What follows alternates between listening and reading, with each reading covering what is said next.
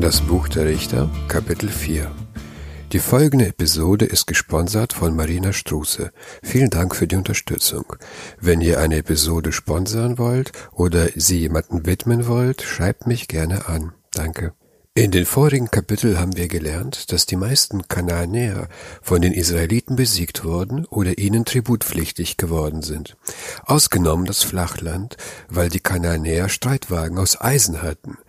Das betrifft besonders die Israel-Ebene im unteren Galiläa. Die Israel-Ebene erstreckt sich vom Mittelmeer am Berg Kamel bis zum Jordan entlang des Flusses Kishon. Die Israel-Ebene ist strategisch sehr wichtig. Wer sie kontrolliert, kontrolliert den Weg in den südlichen Teil des Landes und die Verbindung der nördlichen Stämme mit den südlichen Stämmen. Wie ihr seht, ist hier Kartenmaterial unentbehrlich. Online gibt es viele kostenlose Karten. Sehr zu empfehlen ist der YouTube-Kanal namens Satellite Bible Atlas in 13 Videos werden Grundlagen der Geografie von Eretz Israel vermittelt. Das ist eine große Hilfe für Anfänger. Das Video Nummer 6 handelt von der Israel-Ebene. Und warum sage ich das alles? In diesem Kapitel geht es um die Eroberung dieser Israel-Ebene.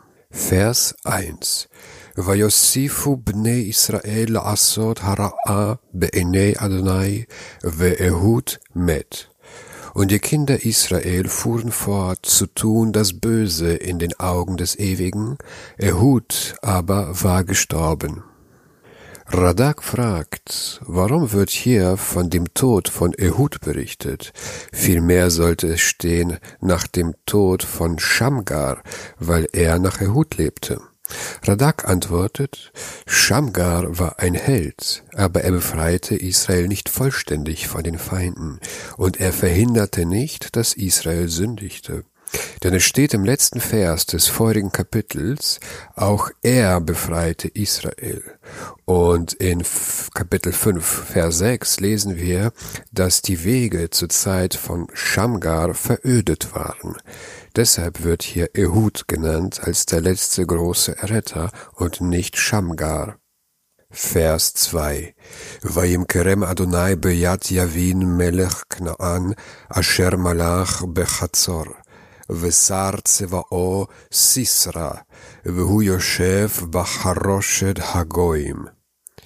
Und der Ewige lieferte sie in die Hand des Jabin, Königs von Kanaan, der zu Chazor regierte, und sein Heerführer war Sisra, der wohnte zu Charoshet Hagoim.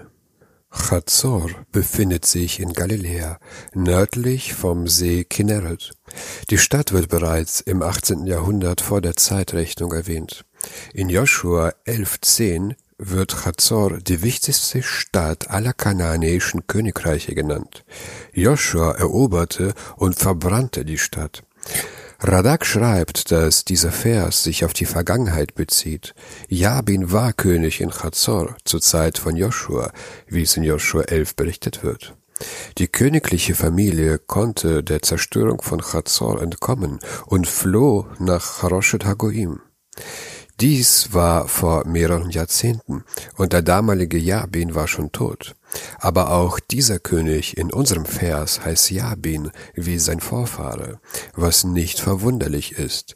Bei den Ägyptern finden wir auch Ramses 1 bis 10. Vers 3 ויצעקו בני ישראל אל אדוני, כי תשע מאות רכב ברזל לו, והוא לחץ את בני ישראל בחזקה עשרים שנה.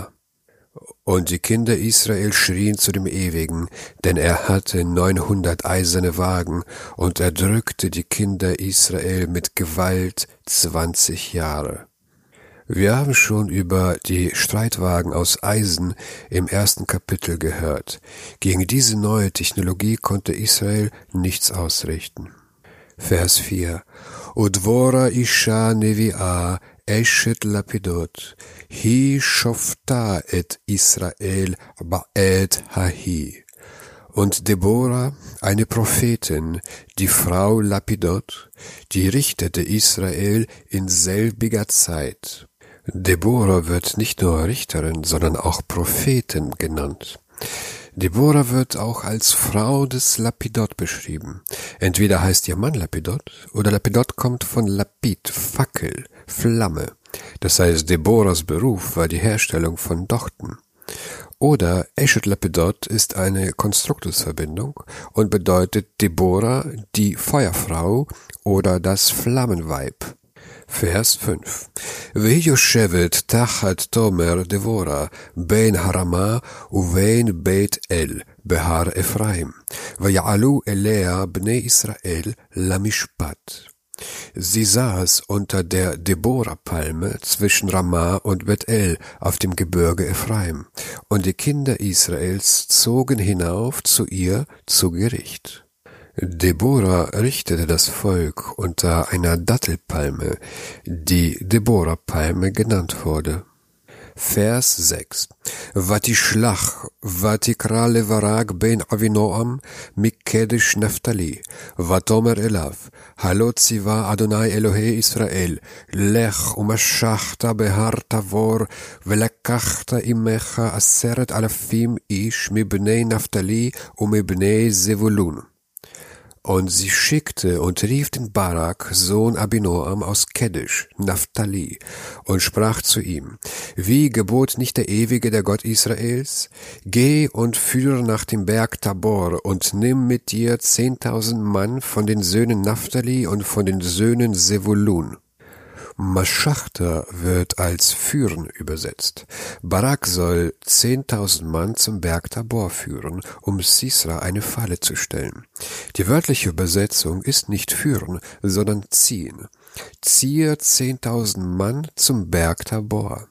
Radak versteht es so, dass Barak seine Soldaten erst bearbeiten und überreden muss, weil sie Angst vor Sisras Armee haben. Der Berg Tabor befindet sich südwestlich vom See Kinneret. Er ist 600 Meter hoch und ist ein markantes Merkmal der flachen Landschaft. Vers 7. Umaschachti elecha el nachalkishon et sisra, tsar tseva yavin, ve'et rechabo, ve'et hamono, ve'natatihu beyadecha. Und ich werde dir zuführen an den Fluss Kishon hin, den Sisra, Herrführer Jabins und seine Wagen und seine Volksmenge und ihn in deine Hand geben. Deborah sagt weiter zu Barak, der Ewige wird Sisra und seine Armee und seine 600, 900 eiserne Streitwagen an den Fluss Kishon führen, denn er hat sie in deine Hand gegeben. Im Vers davor haben wir gelesen, dass Barak seine Armee ziehen, das heißt zum Kampf überreden musste.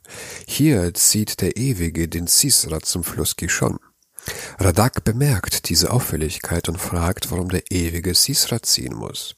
Er sagt, Sisras Astrologen haben seinen Untergang vorausgesehen, doch der Ewige zog Sisras Herz, so dass Sisra seinem Untergang entgegenging. Der hier erwähnte Fluss Kishon fließt die Israelebene hinab von Südosten nach Nordwesten.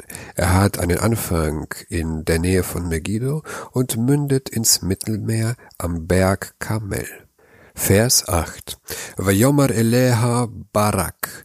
Im telechi imi vehalachti. Veim lo telechi imi lo elech. Und Barak sprach zu ihr, wenn du mit mir gehst, so gehe ich, wenn du aber nicht mit mir gehst, gehe ich nicht. Barak antwortete, ich vermag das Volk nicht zu überreden, gegen Sisra zu kämpfen, wenn du nicht mitkommst. Ja, sogar ich selber werde nicht in den Kampf ziehen ohne dich. Die Anwesenheit einer Prophetin würden, würde die Herzen der Soldaten stärken und den Sieg sicher machen. Vers 9. ותאמר הלוך אלך עמך, אפס, כי לא תהיה תפארתך על הדרך אשר אתה הולך, כי ביד אישה ימכור אדוני את סיסרא. Watakam Dvora Vatelech im Barak Ketscha. Und sie sprach, Gehen will ich mit dir, nur dass es dein Ruhm nicht sein wird auf dem Wege, den du gehst, denn in die Hand einer Frau wird der Ewige liefern, den Sisra. Und aufmachte sich Deborah und ging mit Barak nach Kedesh. Deborah antwortete Barak, ich ziehe mit dir zum Berg Tabor. Wisse nur, dass du dich dann mit dem Sieg über Sisra nicht schmücken kannst. Der Sieg über Sisra wird immer mit meinem Namen verbunden werden. Bisher ist Deborah die erste Richterin, die richtet und in den Krieg zieht. Die vorherigen waren alle nur Kriegshelden. Radak bringt noch eine Meinung, dass mit der Aussage, denn in die Hand einer Frau wird der ewige Liefern den Sisra auch Jael gemein sein könnte und nicht Deborah mit deren Namen der Sieg verbunden sein wird. Möglich ist auch, dass beide hier gemein sind. Vers 11 Vehever hakinini frat mikain mibne chovav chotten Moshe. Vayet ohalo עד אלון בצענים אשר בצענאים et Kedesh. Und Hever der Keni hatte sich getrennt von Kain, von den Söhnen Chovavs, des Schwiegervaters Mosches, und spannte sein Zelt auf bis Elon Bezaanim bei Kedesh. In Richter Kapitel 1 Vers 16 haben wir gelesen, dass die Keniter die Nachfahren des Jitro sind, des Schwiegervaters von Mosche. Sie verließen Jericho, um sich mit Israel in Jehuda niederzulassen. Hier lesen wir, dass Hever, das ist der Mann von Jael, aus der kenitischen Familie Kain, dass dieser Hever sich von den Kenitern trennt und nach Elon Ananim bei Kedesh zieht. Wo dieser Ort genau liegt, ist ungewiss. Das wird hier erzählt, um Jaels Eingreifen vorzubereiten. Vers 12. ויגידו לסיסרא כי עלה ברק בן אבינועם הר תבור. Als man dem Sisra berichtete, dass Barak, Sohn Abinoams, nach dem Berge Tabor hinaufgegangen, hier wird nicht erzählt, wer Sisra von Baraks Truppenbewegungen berichtet hat. Ralbak vermutet, dass es Hever gewesen ist. Sisra führte Krieg nur gegen die Israeliten, den Kenitern gegenüber war er neutral. Vers 13 ויזעק סיסרא את כל רכבו תשע מאות רכב ברזל, ואת כל העם אשר איתו מחרושת הגויים אל נחל קישון. Da entbot Sisra all seine Wagen, neunhundert eiserne Wagen und all das Volk, das bei ihm, von Charoshet Hagoim bis zum Flusse Kishon. Sisra zieht mit seiner Armee von Charosh Hagoim, das ist die Stadt von Yabin, wie bereits erwähnt, zum Fluss Kishon, um von dort zum Berg Tabor aufzusteigen und gegen Barak zu kämpfen. Vers 14. Vatomer dvora el Barak, kum, כי זה היום אשר נתן אדוני את סיסרא בידיך, הלא אדוני יצא לפניך. וירד ברק מהר תבור ועשרת אלפים איש אחריו. Und Deborah sprach zu Barak, Auf, denn dies ist der Tag, da der Ewige den Sisra in deine Hand gegeben. Siehe, der Ewige zieht aus vor dir her. Da ging herab Barak vom Berge Tabor und zehntausend Mann ihm nach. Als Sisra und seine Armee sich am Fluss Kishon versammelten, sagte Deborah zu Barak, warte nicht bis Sisra den Berg Tabor besteigt, steige vom Tabor Sisra entgegen, denn heute ist der Tag, an dem du Sisra schlagen wirst. Und Barak stieg vom Berg Tabor mit seiner Armee hinab. Vers 15 ויהם אדוני את סיסרא ואת כל הרכב ואת כל המחנה לפני חרב, לפני ברק. vayeret Sisra me'al hamerkava, vayanas beraglav. Und der Ewige verwirrte den Sisra und all seine Wagen und das ganze Lager mit der Schärfe des Schwertes vor Barak her. Und hinab stieg Sisra von, von dem Wagen und floh zu Fuße. Der Ewige verwirrte die Armee des Sisra, so dass es zu einem Gedränge kam und die Soldaten sich gegenseitig bekämpften, bevor Barak überhaupt Zeit hatte, vom Tabor hinabzusteigen. Als Sisra diese Verwirrung sah, stieg er ab von seinem Wagen und flüchtete zu Fuß. Vers 17. וסיסרא נס ברגליו אל אוהל יעל אשת חבר הקיני, כי שלום בין יבין מלך חצור ובין בית חבר הקיני.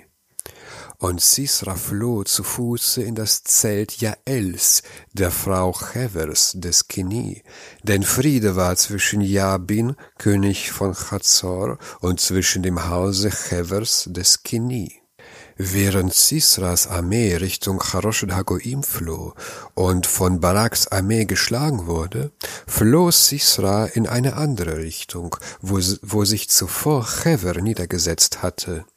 Da Chever gegenüber Sisra und Jabin neutral war, wollte Sisra bei Chever Schutz suchen und betrat das Zelt von Jael, der Frau Chevers. Vers 18.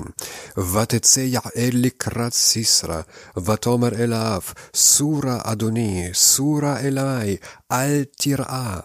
ויסר אליה האוהלה, ותכסהו בשמיכה. Da ging hinaus Jael dem Sisra entgegen und sprach zu ihm, Kehre ein, mein Herr, kehre ein bei mir, fürchte nicht. Und er kehrte bei ihr ein, in das Zelt, und sie bedeckte ihn mit einer Decke. Jael täuscht vor, als ob sie Sisra helfen wollte. Dass eine Frau zu einem General sagt, fürchte dich nicht, ist einzigartig im ganzen Tanach. Sie bedeckte ihn fürsorglich mit einer Decke, um ihn zu verstecken. Gleich werden wir sehen, Sisra hätte genau das tun sollen, was sie ihm ausredet, sich fürchten. Vers 19 ויאמר אליה, השקיני נא מעט מים, כי צמאתי. ותפתח את נוד החלף, Kehu vate chasehu. Und er sprach zu ihr, Lass mich doch trinken ein wenig Wasser, denn ich dürste. Und sie öffnete den Milchschlauch und ließ ihn trinken und deckte ihn zu. Sisra war durstig, fragte nach Wasser, aber Jael gab ihm Milch, um ihn schläfrig zu machen, und deckte ihn wieder zu. Nach dem Talmud gab sie ihm Milch aus ihrer Brust. Am Ende von Kapitel 5 werde ich die sexuellen Anspielungen in der Bege Begegnung zwischen Sisra und Jael erklären. Vers 20. Vayomar Eleha, Amot petach haohel, vahaya im ish yavo ushelech, ve'amar hayesh po ish, ve'amart ein. Und er sprach zu ihr, Stelle dich in den Eingang des Zeltes, und es geschehe, wenn einer kommt und dich fragt und spricht, ist hier ein Mann? So sprich, nein. Vers 21. Vatikach Yael eshet hever et yetat haohel, vatasem et hamakevet beyadah, ותבוא אליו בלט, ותתקע את היתד ברקתו, ותצנח בארץ, והוא נרדם, ויעף, וימות. Und Jael, die Frau Chevers, ergriff den Zeltpflock und nahm den Hammer in ihre Hand und ging leise zu ihm hinein und schlug ihm den Pflock durch die Schläfe und er drang bis in die Erde. Er aber war vor Müdigkeit in tiefen Schlaf gefallen und so starb er. Jael war eine Keniterin, und die Keniter waren mit den Israeliten verbündet. Deshalb half sie ihnen und tötete Sisra. Sie stieß den Pflock mit außerordentlicher Kraft in seine Schläfe, so dass der Pflock auf der anderen Seite herauskam und in die Erde drang. Da Jael und ihre Familie in Zelten lebten, wusste sie mit Pflock und Hammer umzugehen. Vers 22. והנה, ורק רודף את סיסרא, ותצא יעל לקראתו, ותאמר לו, לך ואראך את האיש אשר אתה מבקש, ויבוא אליה, והנה, סיסרא נופל מת, והיתד ברקתו. Und siehe, Barak hatte Sisra verfolgt, und Jael trat heraus ihm entgegen und sagte zu ihm, Komm, ich will dir den Mann zeigen, den du suchst. Und als er zu ihr hereinkam, siehe, da lag Sisra tot, und seine Schläfe, und in seiner Schläfe steckte der Pflock. Jael sagt zu Barak, dass der gesuchte Mann bei ihr im Zelt sei. Sie verschweigt jedoch, dass dieser Mann bereits tot ist. Vers 23. Vayachna'a Elohim bayom hahu et Yavin melech Knaan lifnei bnei Israel. So demütigte Gott am selbigen Tage den Jabin, König von Knaan, vor den Kindern Israel. Jabins Armee ist besiegt und sein, General erschlagen. Jetzt kann Israel sich von seiner Unterdrückung befreien und ihn besiegen. Vers 24. Vatelech yad Israel haloch kasha al Yavin melech Knaan עד אשר החריטו et Javin Melech Knaan. Und fort und fort lag die Hand der Kinder Israel schwer auf Jabin, dem König von Knaan, bis sie ausgerottet den Jabin, König von Knaan.